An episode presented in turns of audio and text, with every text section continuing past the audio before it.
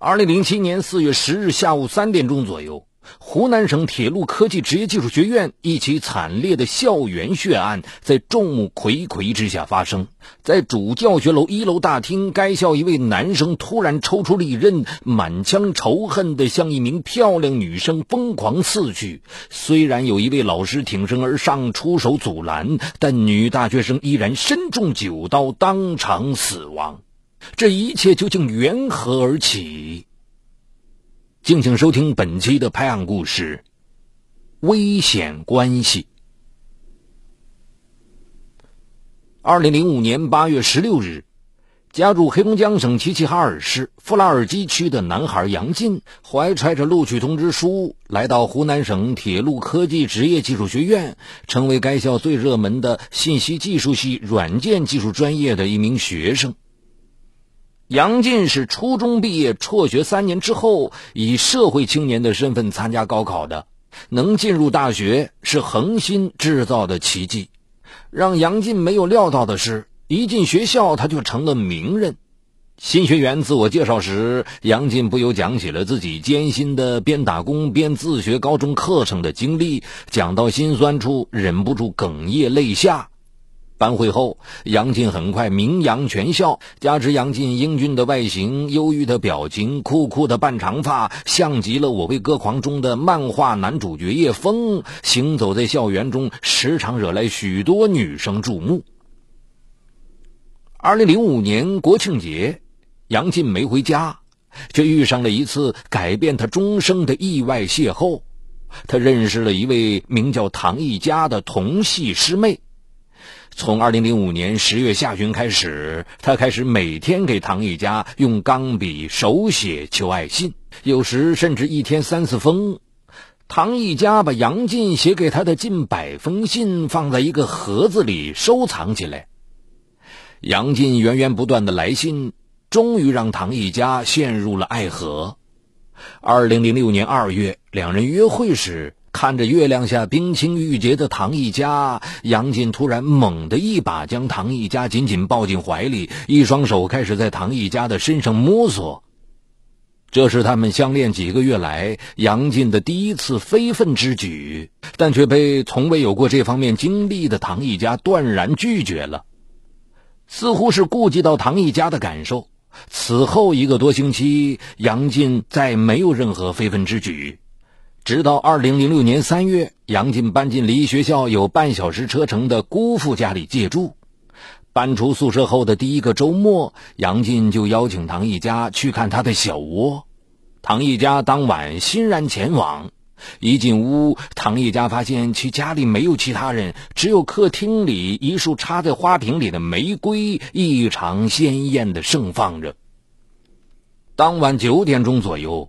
两人吃完晚饭之后，在沙发上聊天，聊着聊着，在杨进姑父家那栋宁静的楼房里，唐一家献出了自己的第一次。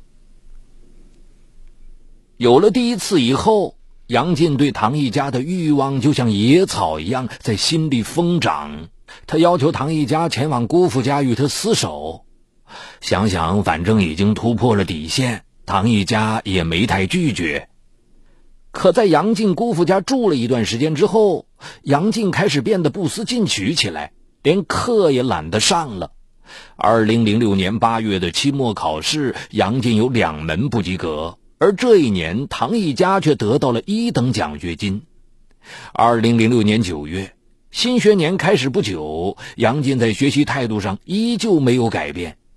他的萎靡不振让唐艺佳痛心疾首，多次向室友们表示想与不求上进的杨进分手。虽然提出了分手，但每次只要杨进要求，唐艺佳还是会去与杨进同居，两人仍像小夫妻一样时常住在一起。但爱情带来的幸福感却越来越淡，抱怨和猜疑越来越多。这中间，杨进曾与唐一家吵过多次，甚至动手打过他。二零零七年三月二十日晚上，唐一家又如约来到了杨进的住处。结果，杨进偷偷翻看唐一家的手机短信息。当他发现唐一家和一个姓叶的男孩密切交往，顿时火冒三丈，暴跳如雷，两人争吵起来。杨进一边骂一边动手打了唐一家。这次，唐一家痛下决心，真的离开杨进，并带走了自己的物品。这一来，杨进急了，自己还是很爱唐一家的。如何才能留住他呢？一个邪恶的念头在脑海里出现。二零零七年二月二十五日，两人再一次来到杨进的宿舍做爱。这一次，他拉着一丝不挂的唐一家来到电脑面前，悄悄用视频摄像头拍下了两人缠绵的一段录像。拍完之后，杨进放给唐一家看，唐一家吓得腾的从床上跳起来，要求杨进赶快删掉。不想，杨进迅速点击几些键盘后就关掉了电脑。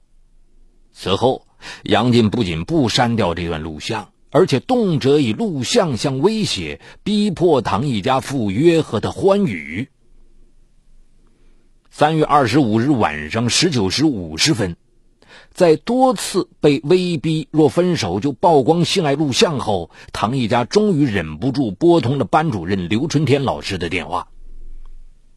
三十三岁的刘春天是铁路科技学院的辅导员老师，也是杨进所在班级的班主任。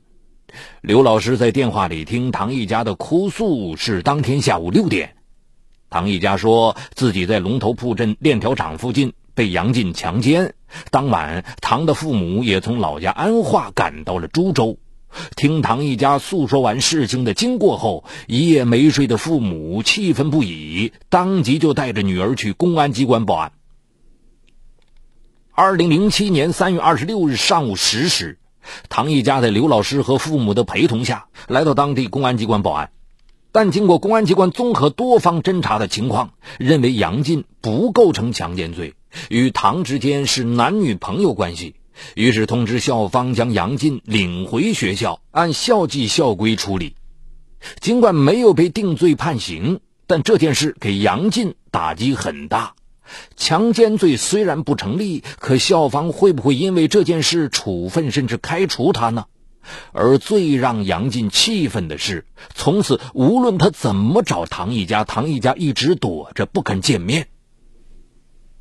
二零零七年四月五日晚上九点。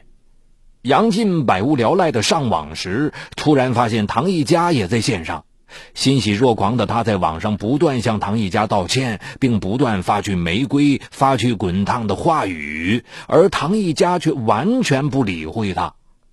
杨进万分沮丧，想不通女友为何说变就变，变得这么彻底。四月六日。杨进竟然遇到了分手后的唐一家，正开开心心的和一个男生在一起。杨进震怒了：“我为他吃不下饭、睡不着觉，可他却过得这么好。”杨进有了吓唬唐一家的想法，他开始陆续准备一些工具。一副红色太阳镜，一副口罩，一双手套，一个小铁锤，一张光盘，一个红色塑料袋，通通放在一个黑红色旅行包里。他要通过恐吓，迫使他回心转意。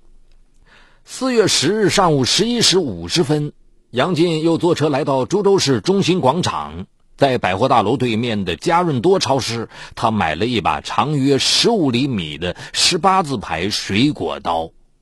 当天中午回到学校后，杨进将水果刀藏在自己右手衣袖内，开始到处找唐一家。有同学看见，中午十三时左右，杨进到唐一家的寝室找唐一家。到了下午两点十分左右。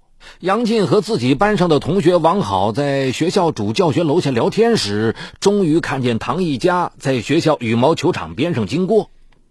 唐一家走到主教学楼楼下了，与他一起经过这里的还有班上的七八个同学。杨进顾不上这些，冲上前去一把抱住唐一家。见杨进又纠缠唐一家，其中一个女同学赶紧拿出手机给班主任刘老师打了电话。唐一家挣脱着，试图离开他。杨进几步上前，用力拖住唐一家，把他拖到了主教学楼楼下大厅。这时，刘老师已经闻讯赶过来了。杨进看着唐一家，对刘老师说：“我们三个好好谈谈，这里人多不方便，要不去食堂谈？”刘老师说：“不行，学生处的人马上就会过来，他们会找你到学生处去谈。”一听说要去学生处，杨进心里的火气直往上窜。唐一家和其他男同学一起，不再与他往来，还找学生处的人来抓他。杨进越想越气，终于控制不住自己的情绪，趁唐一家和刘老师没注意，飞快的拿出藏在右手衣袖里的刀来。右手持刀朝唐一家身上捅，第一刀落空了。失去理智的他又朝唐一家身上捅了五六刀。刘老师急忙冲上前去，但杨进继续捅向唐一家，连中数刀的唐一家终于倒在血泊中。杨进还一个劲儿的喊：“唐一家，我爱你！”案发后，杨进当场被警察带往公安机关接受调查。经法医鉴定，发现唐一家身上连中九刀，因多处受重创，他当场倒地身亡。二零零七年四月十一日，因涉嫌故意杀人罪，杨进被株洲警方刑事拘留。四月二十四日，经检察机关批准被逮捕。二零零七年八月二十四日，株洲市中级人民法院就此案作出一审判决。法院审理认为。杨进因恋爱不成，持刀故意杀害唐一家，并致人死亡，已构成故意杀人罪，犯罪后果特别严重，对其依法应适用死刑。归案后，杨进能如实交代犯罪事实，并能积极赔偿被害人亲属的经济损失。法院综合各方面情况，判处杨进犯故意杀人罪，判决死刑，缓期两年执行。好这一期的拍案故事就是这样，除短篇案件，也欢迎您收听我播讲的经典长篇，就在蜻蜓 FM 搜索“我的老千生涯”，我是雷鸣，下期节目再见。